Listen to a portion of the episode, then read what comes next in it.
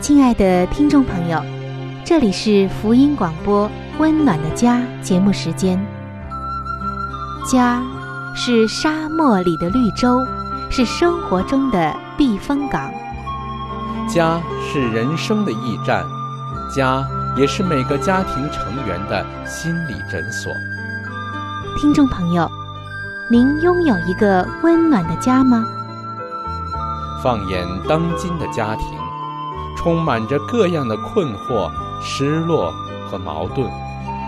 青少年的吸毒和不道德的行为，让人觉得十分的惊奇。离婚和家庭暴力的行为也已经十分的普遍。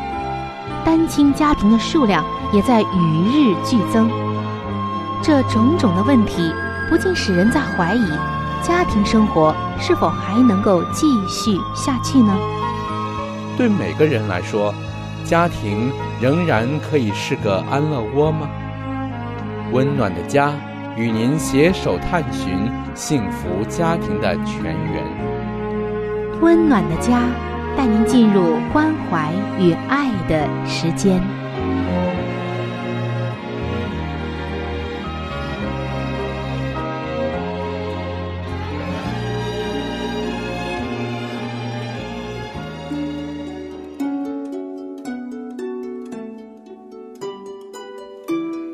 这是一份最棒的工作，也是最难的工作。它虽然能带给你莫大的喜乐，却也能引发你最深的痛苦。没有任何事情能令人如此的满足喜乐，更没有任何事情能叫人如此的筋疲力尽。当事事顺利的时候。你会感到自己站在成功的巅峰，而当事情出差错的时候，你就会立刻觉得自己一败涂地。这份工作是什么呢？这份工作就是为人父母。各位亲爱的父母亲们，不要全然的靠着自己的力量去做，而要随时的来求助于那位。最有经验的父母，就是我们的上帝。他的能力就会贯穿你孩子的生命，他的旨意就会成就在孩子的生命中。各位父母亲们，让我们举起祷告的手，为儿女设立坚固台，成为儿女一生的守望者。各位亲爱的听众朋友，平安！欢迎进入到“为儿女守望”系列专题的分享当中。我是主持人春雨，非常的欢迎您的到来。听众朋友，本期是“为儿女守望”系列专题的最后一期的分享。在这一段时间里，我们通过各个层面的分享，一起来学习。如何为我们孩子每个生命的层面来祷告？如何在祷告中支取上帝的能力，以及他话语的指导？太多的时候，我们陷入到一种困境当中，面对孩子们成长当中各种各样的问题，我们好像在单打独斗。那今天。在为儿女守望这个系列专题将要接近尾声的时候，我们要来分享一股更大的力量，要抓住一股更大的力量，不是仅仅我们自己祷告，而是要和其他的父母亲们一起来祷告。各位敬谦的基督徒的父母们，不知道您是否尝试过这一点呢？我相信。只有尝试过的人才知道他的能力有多大，才知道他的益处有多大。有一位姐妹，她在尝试过各种为孩子带导的时间安排之后，她发现了一种非常非常有效的方式，那就是和其他的父母亲一起成立一个祷告小组。她发现。这种方式的祷告能力的威力是极大的。但是，这实在是一种时间的付出和一种亲自的委身。但是，他说，只要坚持，一定在各个家庭当中会看到巨大的收获。虽然成立这样的代祷小组，并且真正的去花时间、花精力去参与，去真正的用心祷告，去在这里面成长，的确并不容易。比如说，每个祷告小组每次为一个孩子的祷告时间是二十分钟到三十分钟，要用这样的时间来祈祷、谈论这个孩子的需求，以及用足够的时间为他们带祷。那么想想看，即使只有十二个孩子，也需要六个小时之久。所以，这实在是需要花上时间和精力的。但是我们可以这样来做，那就是分批、分时间、分工不同的父母亲为这些孩子们祷告。可能当您听到这些的时候，您会觉得不以为然，甚至对这种形式会觉得太累、太花时间。但是亲身尝试过的人发现，这个收效太大了。刚刚我谈到的这位姐妹，这位做妈妈的，她就发起了这样的一个祷告小组，她也积累了一些经验。她说，她发现，如果持续的、同时的为同一家的孩子祷告，这个效果不是很好。这是因为，那个家庭往往在为他们的孩子祷告完毕之后，就觉得他们的事情已经办完了。而且很可能想离开。如果让他们顺道进来，只是为了被带倒，然后就离开，这种做法不是很好。或者有更过分的，就是把小孩子丢下来，让别人为他们带倒，然后就走掉干自己的事了。最后呢，再回来把孩子接走，就算完事，这是不可以的。作为孩子的亲生父母，一定要参与进来。唯一有一种情况可以这样做，就是有一些单亲的父母亲要上班，而无法顾及到这类的情况，或者是其他偶然的一些特殊情况。但是在大多数的情况下，所有的父母以及所有的孩子，都必须全时间。全身心的委身于这段带导的时间，要让参与的人事先知道他们在聚会中需要做什么，好使他们可以事先决定能否全心的投入。当然，什么时间来，要聚会多长时间，带导多长时间，可以相互沟通，然后根据个人的。还有每个家庭的实际情况来做安排和调整。听众朋友，尤其是做父母的基督徒朋友们，我觉得这位姐妹所提供的经验真的很宝贵。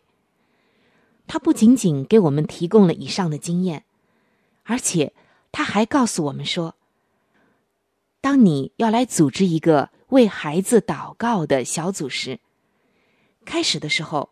可以列出每一个家庭的名单，再用这个名单来决定用什么顺序来进行，然后照着那个顺序祷告，一次一个人，为每一家最年长的孩子祷告。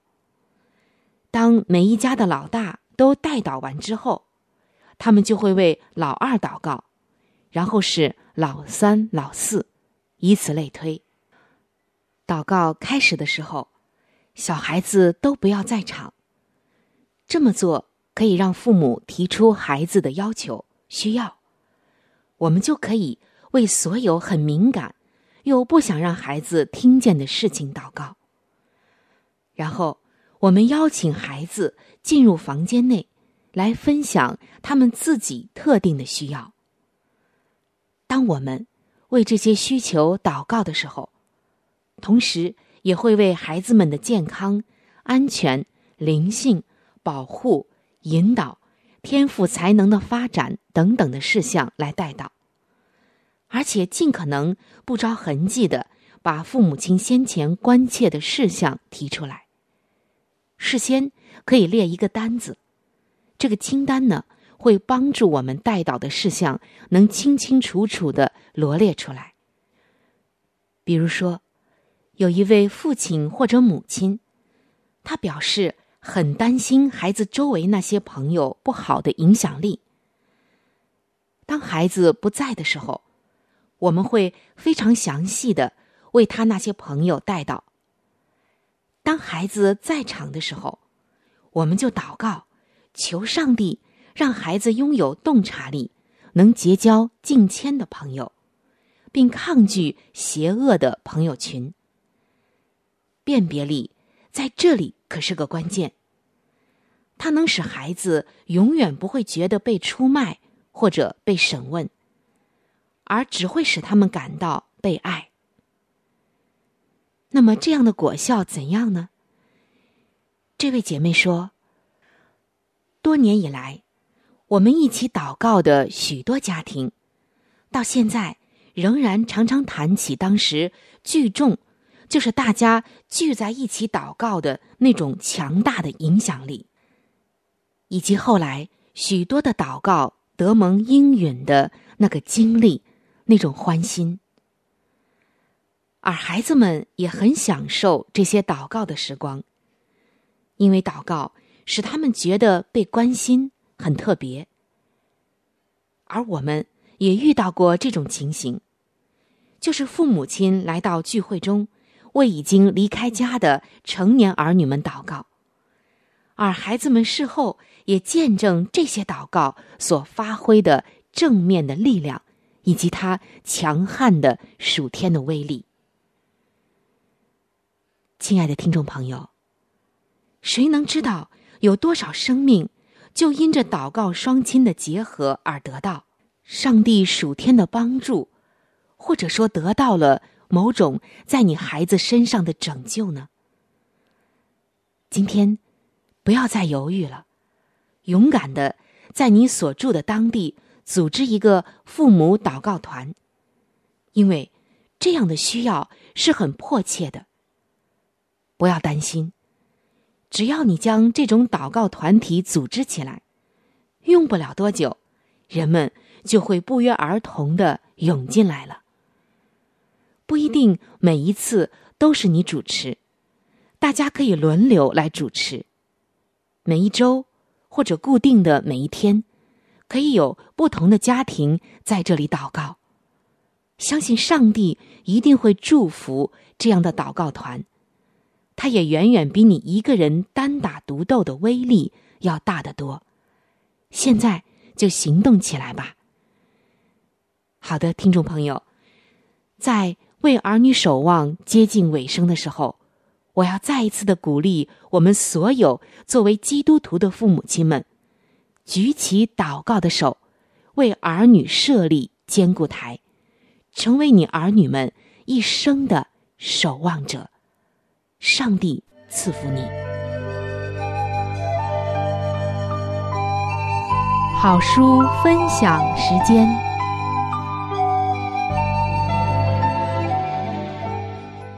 各位亲爱的听众朋友，各位亲爱的弟兄姐妹，您现在所收听的节目是由希望之声福音广播电台为您带来的《温暖的家》。现在是这个节目当中的一个小环节，叫做好书分享。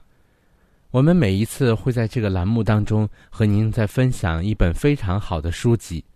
那今天我们和您分享的是美国宗教女作家怀艾伦女士的一本著作。这本著作的名字叫做《儿童教育指南》。我相信每一位听众朋友呢都是非常关注自己的孩子，都是希望自己的孩子呢有所作为，但是同时呢也发现一个问题。现在的孩子怎么越来越难以教育？这问题的所在究竟在哪里呢？我们该如何的解决，或者是面对现在的问题呢？我想呢，这本书籍呢，一定对您有很多的帮助。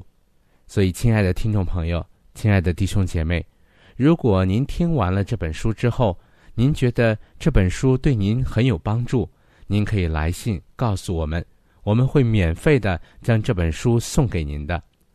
那今天我们将和您分享的是这本书的第七章《大自然课本的实际教训》。遵从律法，这维持自然的同一能力，也正在人身之中运行着。这管理星辰和原子的同一大规律，也支配着人的生命。那控制心脏活动、调节身体命脉的规律。也就是那大能的全智者用以统治人的规律，一切的生命都是从他而来，唯有与他协和，才能觉察其活动的真范围。因他所创造的万物条件都是一样的，既是借着接受上帝的生命以维持生命，并按照创造主的旨意而使用生命。人不拘在身体、心智或道德方面违背他的规律，就是使自己与宇宙不和，并招致倾轧、紊乱与毁灭。对于凡学习如此去解释其教训的人，一切自然物就成为很了然的了。世界就是课本，生活就是学校，人与自然。并与上帝合而为一，则律法的普遍全能以及违背律法的结果，就不会不铭刻于心，而形成品格了。这些教训是我们的儿女所需要学习的。大自然的律例所给予其他的教训，在开垦土地的时候，细心的工人。就必看出有许多从未梦想过的宝贝在他面前出现。人若不注意有关的规律，就绝不能在农事或园艺上获致成功。每一种植物的特别需要，都必须加以研究。不同的植物需要不同的土壤与栽培，而获致成功的条件。就是遵从与每一种植物有关的规律。移植之时必须注意，连一条须也勿使不受挤压或被误治。稚嫩植物照护、修剪与浇灌，使植物夜间不受霜打，白昼不被日晒，防除野草、疾病和祸虫。以及栽培、修理等工作，不仅与人以发展品格的教训，而且这种工作的本身也就是一种发展的方法。在培养谨慎、忍耐、注意细节及顺从规律上，这项工作也育人以最重要的训练，得与生命的奥秘及自然的美丽时常接触。以及由照顾上帝所造这一切美丽之物所唤起的仁爱，均足以刺激人的心智，锻炼并提高人的品格，而且所受的教训，能使工作人员得以更有效的应付他人的心智。得自撒种的教训，撒种的与种子的比喻，给人深切的属灵教训。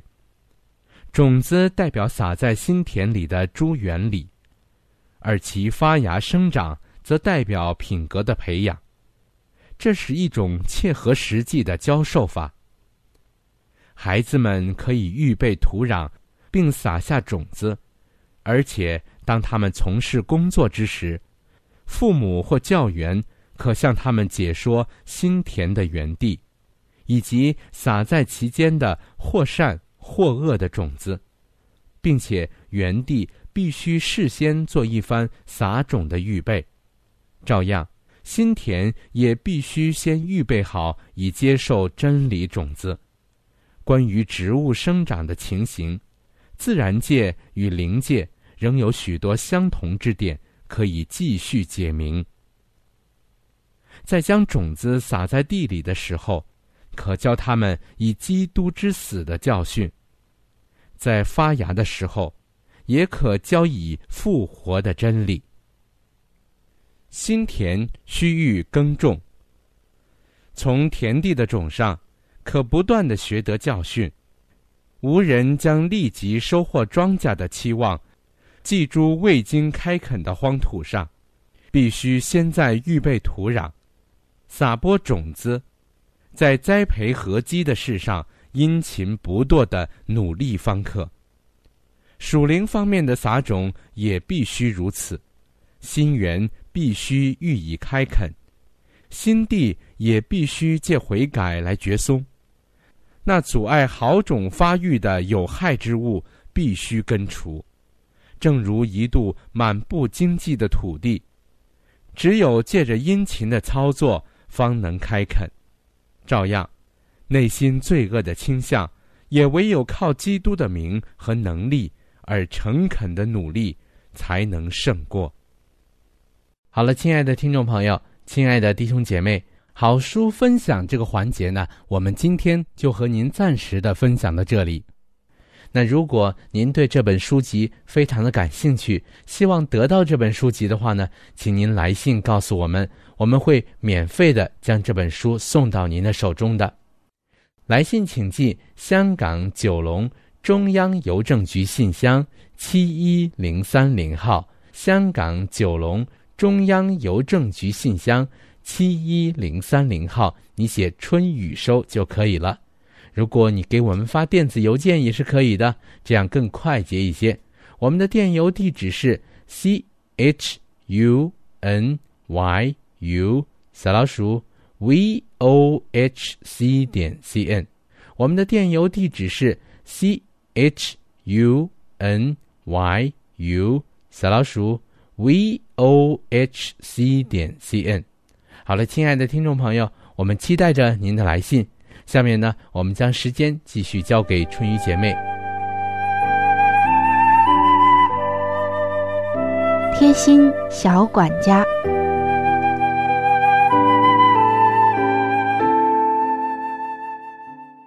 各位亲爱的听众朋友，欢迎您来到贴心小管家的时间。主持人春雨在这里向您问好。本期的贴心小管家，我们要来聊一聊什么样的话题呢？当然是和生活紧密相关的话题了。一些朋友因为熬夜或者是劳累的缘故，眼睛周围啊会有黑眼圈。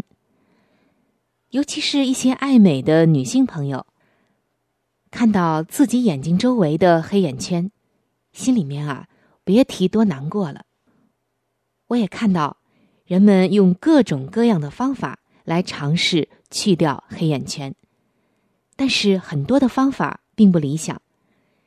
今天向您介绍一款最天然、最省钱、最卫生，也是最方便快捷的。一种去黑眼圈的方法，要用到一样东西。这个东西是什么呢？它呀，也是我们平时喜欢吃的一种食物，那就是马铃薯。很多的人也叫它土豆。用土豆片敷眼睛，就可以有效的来缓解，甚至有的人啊，能够去除掉黑眼圈。那怎么操作呢？接下来我们就操练起来。首先就是刮土豆的皮，然后清洗干净，再接着切上两片。这两片土豆片可不要太薄，要稍微的厚一点，然后就可以敷到眼睛上了。等到大约五分钟的时间，再用清水洗干净。那如果你能够在夜晚来敷的话，效果会更好，因为覆盖面积大，敷的时间长。但是在这里有一点要特别注意的就是，有芽的土豆可千万不要用，因为有毒，会对我们的眼部皮肤造成伤害。那今天的土豆片来缓解甚至去除黑眼圈的方法，您记住了吗？祝愿您能够付出健康，付出美丽。今天的贴心小管家就和您分享到这里。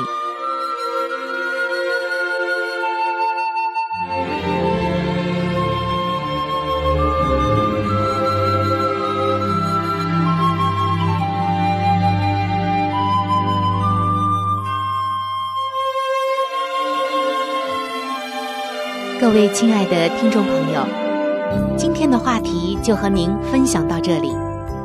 如果您对于家庭，或者是有关于家庭的话题，有什么样的问题、想法与建议，或者是美好的经验与见证，春雨在这里可是非常非常的欢迎您能够写信给我。你可以来信告诉我你心中的问题。困惑与烦恼，我们会尽我们最大的能力帮助到您。另外，在我们这里也为您预备了一些与家庭、婚姻有关的资料，是可以免费的赠送给您的。来信请寄：香港九龙中央邮政局信箱七一零三零号。您写“春雨收”就可以了。春是春天的春，雨是雨水的雨。如果您是用电子邮件的话，请记我的电子邮箱。我的电子邮箱是 c h u n y u，就是春雨的汉语拼音。接下来是小老鼠 v o h c 点 c n，我们期待着您的来信。在这里要特别说明一点的就是，如果您的条件许可的话，欢迎您能够上网来收听我们的节目，以便于取得最佳的收听效果。我们的网址是。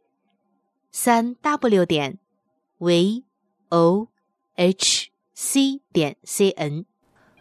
本期的节目到这里就要说再见了，下期节目我们再会。愿上帝赐给您一个温暖的家。